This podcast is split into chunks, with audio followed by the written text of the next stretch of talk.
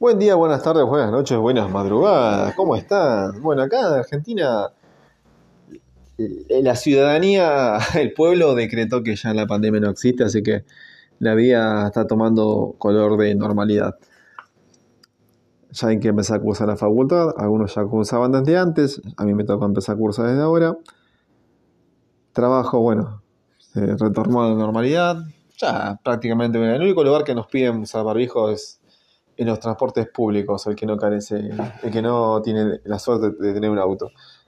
Pero bueno, ya está, estamos ahí. ¿Qué pasa con esto? Bueno, en Argentina me empiezan a primar los asaltos, violaciones, robos, y dentro de esto los intentos de asesinato, ¿no? Y toda esta política barata que hay en este país mediocre, que da vergüenza a nivel mundial, donde una masa de gente que no tiene conciencia, control, empieza a hacer desmadre, como los famosos llamados piquetes. Y en épocas de elecciones, como es este 2023 que nos toca, empieza a haber eh, la riña política que hay entre la brecha de la derecha y la izquierda, como siempre lo hubo. Obviamente en Argentina está mandando más a la izquierda que la derecha, por poco porcentaje. Pero es lo que nos toca vivir, a los que no votamos ese gremio. Porque no gozamos de ningún beneficio con ellos, obviamente. Porque nosotros los que sí trabajamos votamos a alguien que nos represente, no a vagos, asesinos y corruptos políticos. Debe ser una persona que le, le habrán mentido, no sé, porque yo qué sé.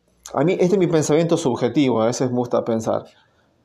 No sé si vieron la película esta Relatos Salvajes, que donde hay un quilombo con un nene de un ricachón que mata a una persona y le ofrecen a este tipo, este, al, al, ¿qué era? ¿Qué era? El florista, no, no sé qué era, el jardinero de, de, la propiedad, le dicen que se haga pasar por el hijo para que el nene sea perdonado, ¿no? De todo esto. Y entonces el tipo dice, bueno, con tales condiciones acepto. Yo imagino que a un tipo le dijeron, che, mirá, te querés inmolar por Cristina, fingimos un intento de asesinato, te vas a tragar un flor de mocazo, pero después nosotros nos, encaramos de sacarte. Échate la culpa. Vamos a mentir todo, bueno, como siempre se manejan, con engañas pichangas. Y dicho hecho, ahí está, el intento de asesinato a una presidenta.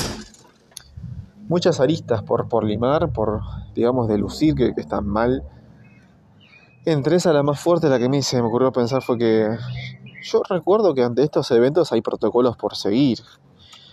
Hay normas que respetar, ¿no? Si intentan matar a un presidente, que es cosa que en este caso no hubo, ¿no? O sea, la presidenta estuvo como si nada. Eh, momentos posteriores al intento de asesinato. Segundo, que si te gatillean en la cara, eh, vas a saltar de una forma distinta. Esta mujer que siempre se caracterizó por ser actriz, en estos momentos no, hizo uso o abuso de sus dotes actorales. Rarísimo fue todo. Eh, la detención fue puramente del pueblo que la estaba rodeando y no de la policía. No había mucha seguridad. Cuando en estos momentos sabemos que siempre hay algo de seguridad, todo medio raro. Pero algunos fanáticos dicen y profesan creer de que justamente va a ser ah, un intento de asesinato y no algo actuado los que son poco observadores, que están acostumbrados a recibir órdenes y son parte de la gran mayoría que trabajamos, no tenemos el tiempo para, digamos, distinguir que esto es falso, hasta que, bueno, pasa, ¿no? Que te vas dando cuenta que sí hay algo falso ahí. Hoy en día hay pruebas, comillas, pruebas, de que la pistola estaba cargada, que no es perfecto, bla, bla, bla, bla. Pero bueno, Ahora la, la, nómina cambia. Ahora, antes estaba siendo muy atacada Cristina por todo lo que se estaba dando y se desvía la atención y empieza a caer en la misma, el mismo artilugio de la victimización, que es lo que usa la mayoría de la gente cobarde que no tiene más que nada. ¿Vieron cuando hacen estos clinch los boxeadores cuando están perdiendo se, apoyan, se apoyan en el otro y lo dicen que es, lo usan como una técnica para ganar tiempo, obviamente, para no estar perdiendo frente al boxeo? Usa el famoso clinch, que es un agarre de la otra persona para que, digamos, cese un poco el ataque. Bueno, en este caso lo mismo, pero a nivel político, la victimización. Ahora la gente está obligada a creer que no te puedes reír o burlar de la víctima, porque si no, sos un violento político y sos un, no sé, qué cornos van a inventar, pero como que hay mucha violencia y odio hacia el partido de izquierda, victimizándose como de nuevo siempre lo hace, ¿no? Cayendo en la victimización de lo mismo, pero desviando la atención de lo que es. Es como decir que un violador es víctima de un niño, porque él no quiso violarlo, simplemente habrá dicho que se confundió, que el niño empezó y que él es víctima de la seducción o que tiene una patología, una enfermedad que lo obliga a querer violar niños cuando él realmente no quiere. Es difícil para él. Suena absurdo, pero este ejemplo que uso es el mismo que estoy usando para acá, para describir lo que hace esta presidenta. Una persona que solamente tiene que enfocarse en su presidenta, ni siquiera es presidenta, es vicepresidenta. Eh, así, más allá que la haya matado o no, o que haya sobrevivido o no, o que pueda matar a su hijo o a Fernández o lo que sea, eh, mucha gente tiene la doble moral de decir violencia no es violencia, bla, bla, bla, bla, violentos, con violencia no se resuelve nada. Eh, yo objeto acá. Si en mi familia intentan alguien de matar a mi hijo, mi, mi novia o un perro, yo me voy a defender y tengo que aplicar violencia. La violencia no es la solución, pero a veces hay que caer en la violencia. Y no con esto estoy justificando que hay que matar a una persona. Pero sí que no cualquier cosa es violencia. Eh, obviamente desearle la muerte a alguien, muchos dicen, uh, es malo. Pero si hay gente que se caga en todo, se caga en el país, se caga en el prójimo, y miente, también asesinan ocultan, es mafia, le da la mano a la corrupción, a las drogas, a la trata. Y está. a ver, ¿por qué digo todo esto? Porque cualquier persona que es corrupta necesariamente tranza con la trata, tranza con la droga, tranza con todo lo que sea delitos.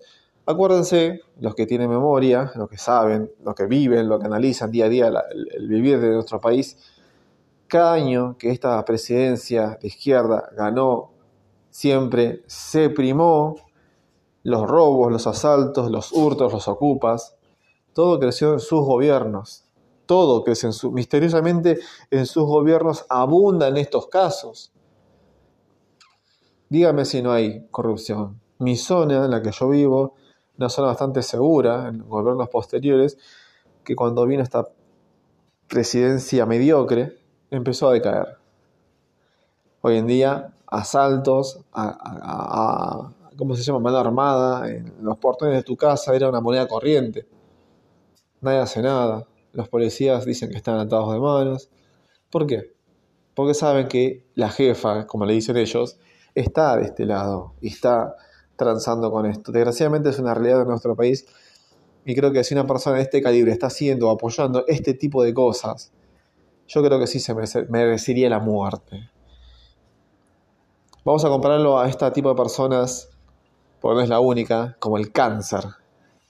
El cáncer no tiene cura, no existe la cura, se trata, se lidia con el cáncer, se convive con el cáncer y a veces se estirpa mediante alguna cirugía. Pero si hay una genética predominante a tener predisposición a tener cáncer, te vas a terminar muriendo.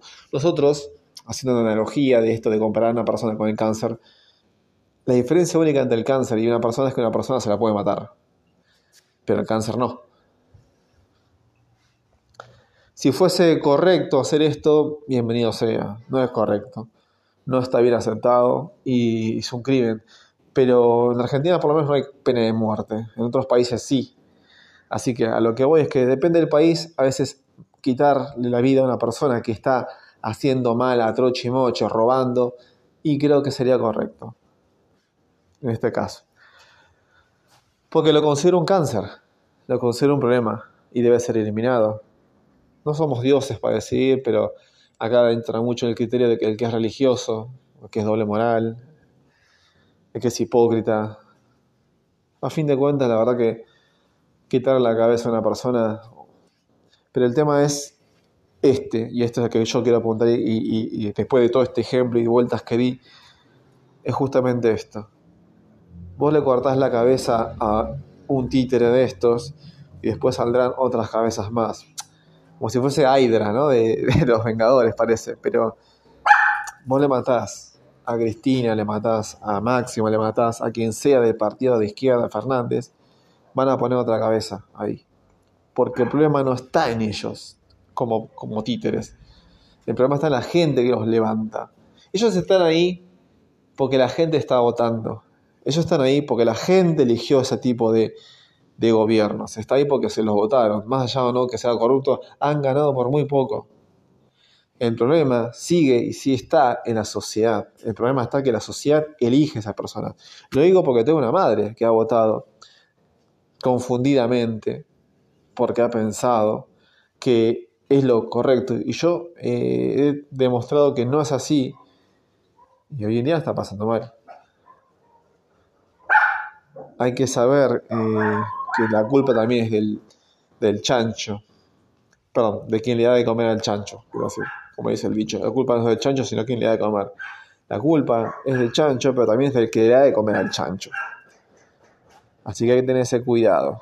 Hay que tener esa forma de verlo y saber decir a sus parientes que están votando y lógicamente tenerles paciencia y decirles, mira, te estás equivocando, tenés que votar otra cosa. Obviamente que los votos son secretos. ¿Qué crees? Ay, mi perro me que hay alguien al frente de casa. Así que los voy dejando. Eh, es preocupante.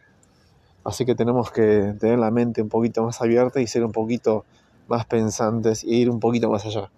Porque es caótico la realidad que estamos viviendo. Chao. Los dejo.